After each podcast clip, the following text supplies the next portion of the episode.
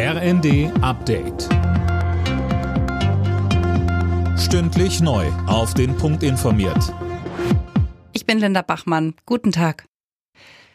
Die deutschen Räder haben Zweifel an einer schnellen Lieferung von Flüssiggas, sogenanntes LNG, als Ersatz für Gas aus Russland.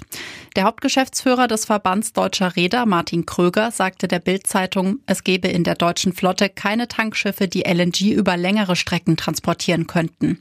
Die rund 500 geeigneten Tanker weltweit stünden wegen der hohen Nachfrage auch kaum zur Verfügung.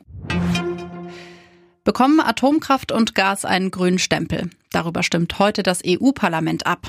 Der Ausgang ist völlig offen. Mehr von Tim Britztrup. Es geht um den Plan der EU-Kommission, Atom und Gas als nachhaltig einzustufen. Das Ganze ist gewissermaßen eine Empfehlung, Geld in entsprechende Kraftwerke zu stecken.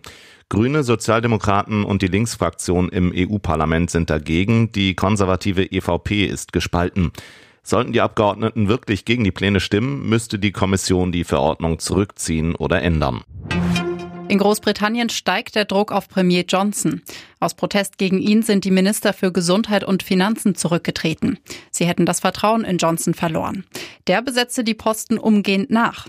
Am späten Abend trat dann auch noch der oberste Rechtsberater der Regierung zurück. Johnson steht bereits seit längerem wegen einer Reihe von Skandalen in der Kritik, allen voran der Partygate-Affäre und dem jüngsten Sexskandal in seiner Tory-Partei.